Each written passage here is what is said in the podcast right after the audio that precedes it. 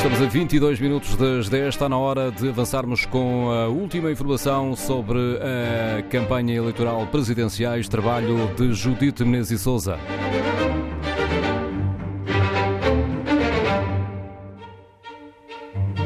Viva, este é o teste rápido, último dia de campanha e hoje, com a sondagem TSF-JNDN, a dar Marcelo Rebelo de Sousa como vencedor, agora com 59,7%. Há uma redução em relação ao mês passado, mas ainda assim estes resultados permitem a Marcelo Rebelo de Sousa pensar numa eleição a uma primeira volta. Bom dia, Inês Cardoso. Bem-vinda novamente a este teste rápido. Esta sondagem, o que é que nos diz sobre aquelas preocupações de Marcelo de poder ou não existir uma segunda volta?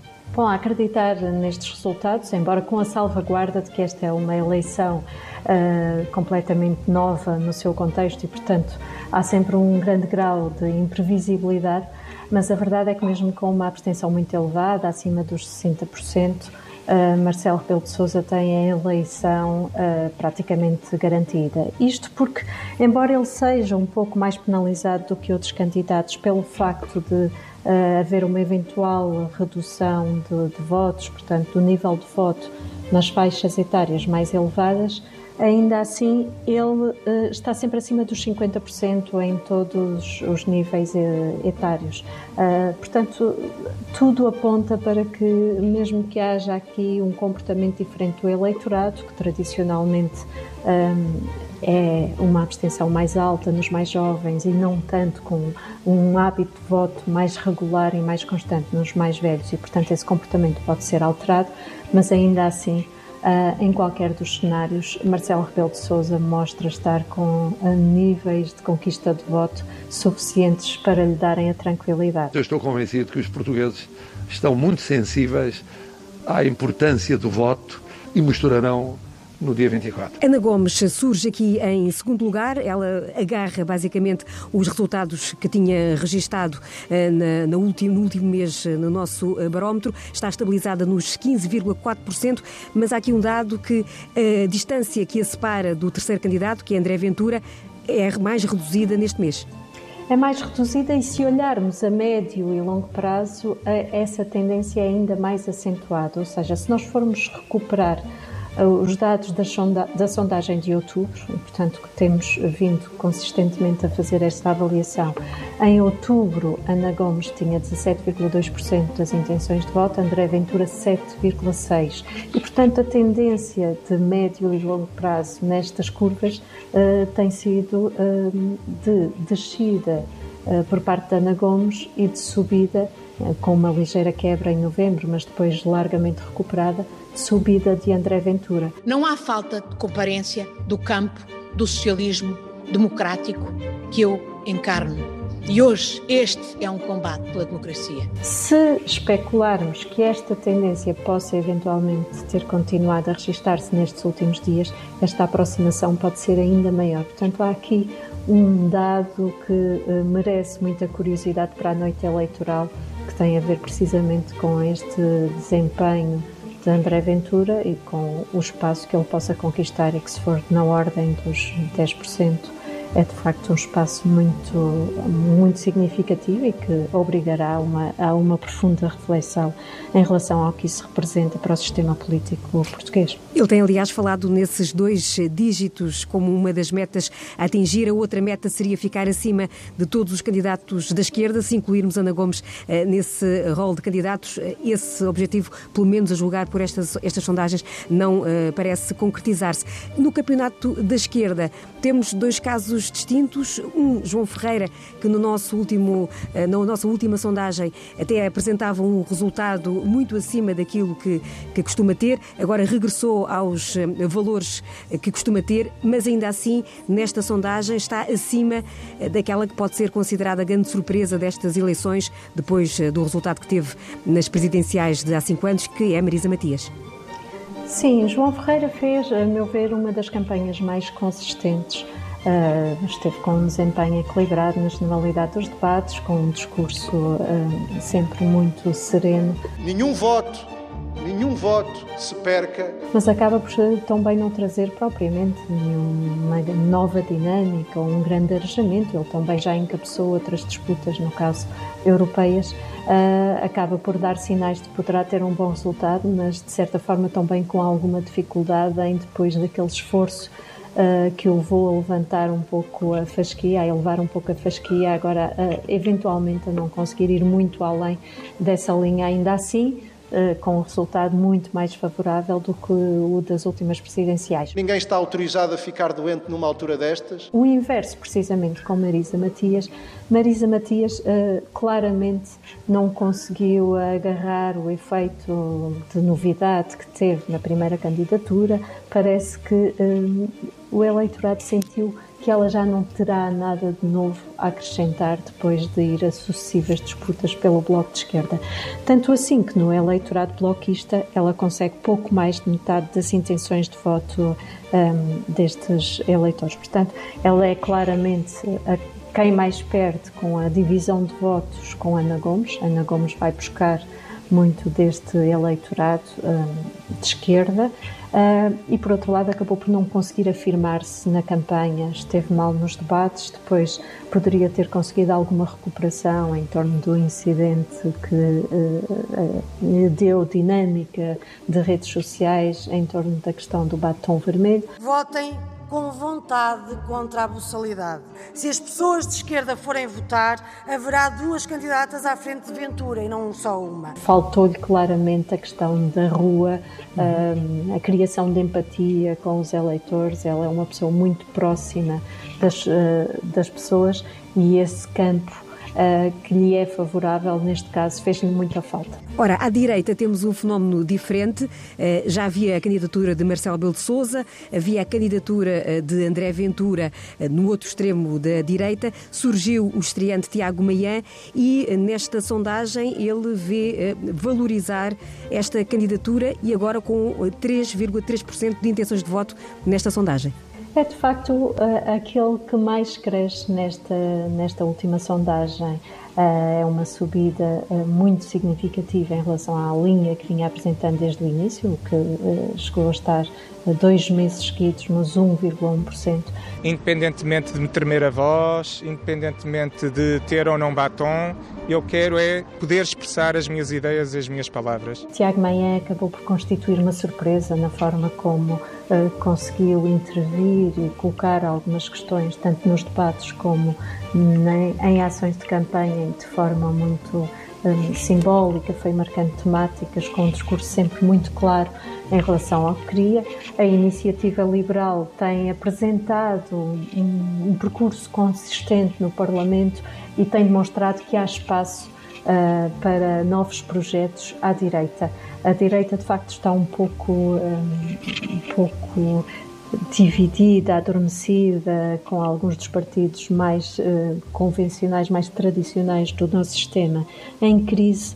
Uh, e a iniciativa liberal, embora sem o fulgor, sem o mediatismo de outros uh, projetos, consegue demonstrar consistência, o que já não é assim tão pouco nos tempos que correm, na dificuldade que há num sistema como o nosso, que estava há muitos anos dominado uh, pelos mesmos partidos, já não é pouco conseguir apresentar consistência e conseguir uh, demonstrar credibilidade junto de um eleitorado de direita.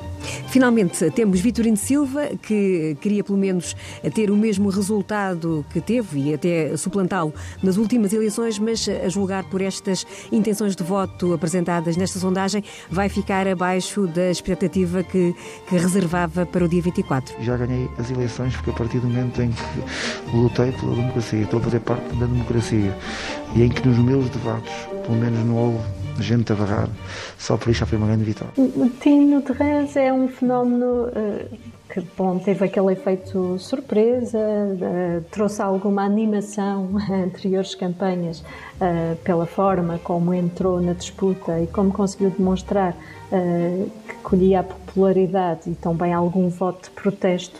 Desta vez não só já não existe esse fator surpresa, nem o fator de simpatia vá, pela figura de, de Tino, que, pelo que representa do cidadão comum uh, que entra na política e consegue uh, disputar com um discurso e com uma forma de estar completamente diferente. Esse efeito já não existe, já não traz novidade e, por outro lado, sabemos que no que diz respeito ao voto de protesto, a quem não se identifica com nenhuma das propostas e seja meio a brincar, seja mais a sério, procura alternativas, tem também nestas eleições outras formas e outros candidatos em que pode colocar esse tipo de voto. E, portanto, Tim Range neste momento não consegue já, nem por uma via da surpresa e da brincadeira, nem pela de protesto, uh, conquistar uh, esse, esses votos e acaba por, por ser um projeto que, de certa forma, está algo esgotado naquilo que de figura pessoal trouxe a anteriores votações. Sobram as pedras em cima da mesa de alguns debates. Inês, eh, agora que está analisada esta sondagem que eh, hoje apresentamos, vamos então ver como foi esta campanha, uma campanha muito atípica, marcada indiscutivelmente pela, pela pandemia, foi tema do dia diariamente quase. Que notas retiraste desta campanha para as presidenciais? A grande discussão acabou por ser sobre um, o facto de irmos votar num contexto tão um, adverso, tão anormal, uh, tão atípico, e era inevitável que todas as questões em torno da pandemia, num momento em que temos números diariamente a atingirem recordes de mortes, hoje mesmo uh, temos a, a, a notícia em primeira página no JN pelo simbolismo, pela gravidade do número o facto de termos atingido o número diário de mortes, mortes totais, não estamos a falar de Covid, mas o número mais elevado de mortes num único dia, desde que há registros em Portugal, é um contexto tão específico, tão grave, uh, que seria inevitável que ele tomasse conta da campanha uh, e acabasse por levantar todas as questões em torno do adiamento ou não, da revisão constitucional, uh, do que faria sentido. A verdade é que, não havendo espaço em devido tempo para esse acerto, as eleições estão marcadas, ah, há condições para que se façam em segurança, são também uma demonstração de que, num contexto de uma crise como a que vivemos, o voto é absolutamente essencial, a preservação do sentido de participação cívica é absolutamente essencial e essa acaba por ser a grande tónica destas eleições, é este apelo a que uh, o confinamento não seja uma desculpa para não se ir votar. Sabemos que será de esperar uma abstenção histórica, uh, mas que pelo menos se consiga fazer passar a mensagem de que uh, uma votação não está ao nível de outro tipo de restrições, que estamos de facto a falar de direitos que se impõem e que estão acima de qualquer outro tipo de atividades e essa discussão acaba por ser uma das, uh, um dos elementos mais importantes que sobra desta campanha. Estes últimos instantes de campanha, ontem ainda, ficaram marcados eh, por atos de violência. Tem sido uma constante na campanha de André Ventura ser recebido por uh, manifestações uh, um pouco por todo o país, mas ontem a situação foi um pouco mais grave e a polícia acabou por intervir no episódio com contornos de alguma violência. Ele está a virar homens contra homens. Do tempo do Covid, que amigos uns dos outros. Eu estou aqui com os filhos e com o povo português por geral. Não há diferença, é tudo igual.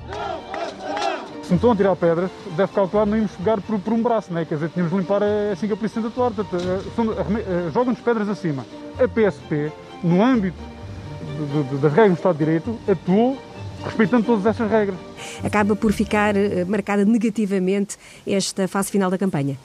Marca negativamente e cria o efeito surpreendente de sermos obrigados a ouvir outros candidatos que sabemos bem que posição têm em relação a André Ventura, incluindo Marisa Matias, que nos dias anteriores tinha tido trocas uh, de mimos com o candidato a propósito das acusações de que era o Bloco de Esquerda que estava por trás uh, dos protestos nas ações de campanha.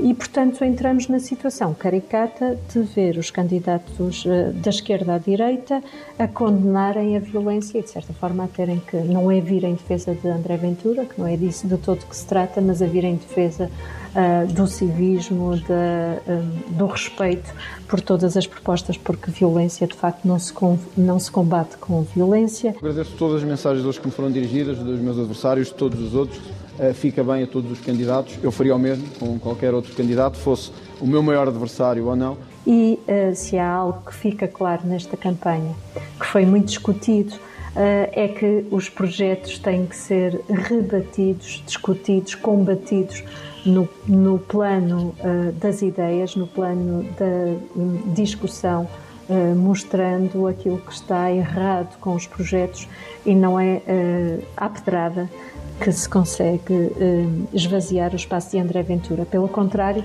acaba por lhe dar uh, lenha para alimentar a sua fogueira, dar-lhe motivos para se vitimizar, e isso é o pior que pode acontecer. Em, em situações um, ao longo do, do último ano, desde que André Ventura está no Parlamento, sempre que há posições mais duras uh, nomeadamente em relação à sua atuação no Parlamento, aquilo a que assistimos é uma uh, vitimização por parte do candidato. Ele sabe bem aproveitar todos os ataques que lhe são dirigidos. E, portanto, eu penso que este incidente, além de ser uh, manchar por completo o que deve ser o espírito do, do, do, confronto democrático, tem esse efeito perverso de colocar André Ventura no papel de vítima que não lhe senta bem uh, e que não ajuda nada a discutir o espaço destes projetos de, de, do partido Chega na política nacional.